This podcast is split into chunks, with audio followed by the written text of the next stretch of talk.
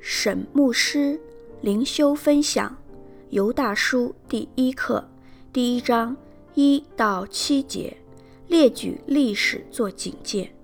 经文：耶稣基督的仆人雅各的弟兄犹大写信给那被召在父神里蒙爱、为耶稣基督保守的人，愿连续平安慈爱多多的加给你们。亲爱的弟兄啊，我想尽心写信给你们，论我们同得救恩的时候，就不得不写信劝你们，要为从前一次交付圣徒的真道竭力的争辩，因为有些人偷着进来，就是自古被定受刑罚的，是不虔诚的，将我们神的恩变作放纵情欲的机会，并且不认独一的主宰。我们主耶稣基督，从前主救了他的百姓出埃及地，后来就把那些不信的灭绝了。这一切的事，你们虽然都知道，我却仍要提醒你们。又有不守本位、离开自己住处的天使，主用锁链把他们永远拘留在黑暗里，等候大日的审判。又如所多玛。俄摩拉和周围城邑的人，也照他们一味的行淫，随从逆性的情欲，就受永火的刑罚，作为鉴戒。沈牧师灵修分享第一节：耶稣基督的仆人雅各的弟兄犹大写信给那被召在父神里蒙爱、为耶稣基督保守的人。作者犹大。自称是耶稣的弟弟雅各的弟兄，事实上他也是耶稣的弟弟，但他却说自己是耶稣基督的仆人，因为作为一个信徒，他更注重的是与主耶稣的属灵关系，而且把耶稣的仆人的身份当成更加宝贵。犹大在初期教会有一定的权柄。但他主要的身份是周游各地的宣教士。三姐，亲爱的弟兄啊，我想尽心写信给你们，论我们同得救恩的时候，就不得不写信劝你们，要为从前一次交付圣徒的真道竭力的争辩，不得不写信劝你们。指假教师开始在读者中间做破坏信仰的工作，要为从前一次交付圣徒的真道竭力的争辩的一次交付，指真道永不改变，且一次就全交给了圣徒。所以基督徒要负起保持真道纯净，并努力教导别人的责任。更进一步说，所有的基督徒都应该要装备好自己，随时为信仰来辩护，就好像保护自己珍贵的财产一样。四节，因为有些人偷着进来，就是自古被定受刑罚的，是不虔诚的，将我们神的恩变作放纵情欲的机会，并且不认独一的主宰，我们主耶稣基督。新译本翻译为。因为有人已经混进你们中间，他们就是早被判定受刑的不敬虔的人。这些人把我们神的恩典当作放纵情欲的借口，并且否认独一的主宰我们的主耶稣基督。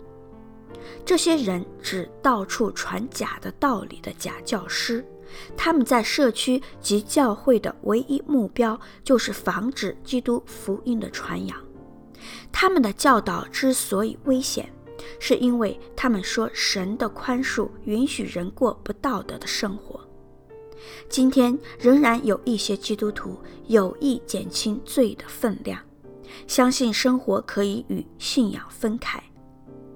五节，从前主救了他的百姓出埃及地，后来就把那些不信的灭绝了。这一切的事，你们虽然都知道，我却仍要提醒你们。犹大写这一节的目的是要证明假教师的命运，自古被定受刑罚。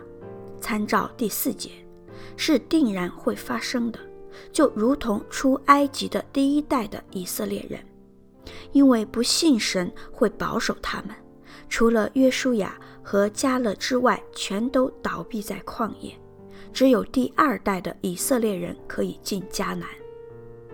犹大用以色列人进迦南的例子来解释神的选民当中，也可能有人被拒绝。假教师也是从信徒当中出来的人，他们虽然是假门徒，但他们除了传假道理之外，表面上的行为也可能让人一时看不出来他们的问题。他们也理解靠着主可以离开罪的捆绑。就好像以色列人理解靠着神可以离开埃及的奴役，但他们却选择继续享受罪中之乐，而不愿接受真正的救恩。他们的结果就会像以色列人在旷野中被毁灭。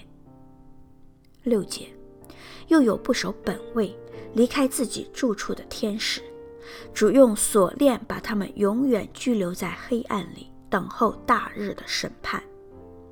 这些天使因着自己的骄傲，加入撒旦的阵营来反对神，不守本位，只离开他们的权柄所允许的范围，离开自己住处，只离开他们原来与神同住的地方，可能是指神的儿子们和人的女子们交合生子。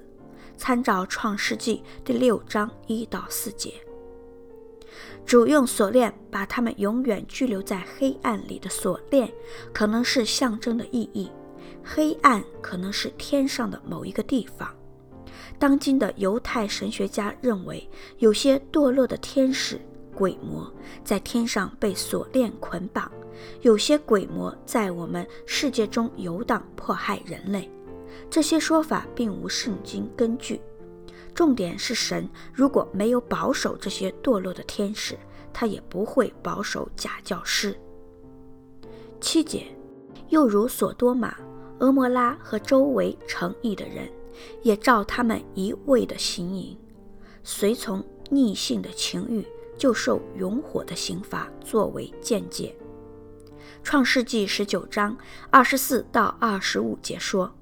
当时，耶和华将硫磺与火从天上耶和华那里降于所多玛和蛾摩拉，把那些城和全平原，并城里所有的居民，连地上生长的都毁灭了。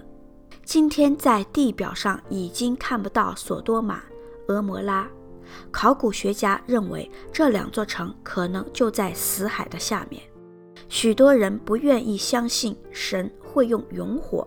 永远不灭的火来惩罚不信他的人，但这是圣经明明的记载。犹大用五到七节的三个例子来警告不信真道的人和假教师，不寻求神的赦罪的人将会面临永恒的黑暗。犹大在此也是来警告所有悖逆神、不理睬神、拒绝神的人。神有方牧师写作。石木恩弟兄选曲，周小姐妹录音。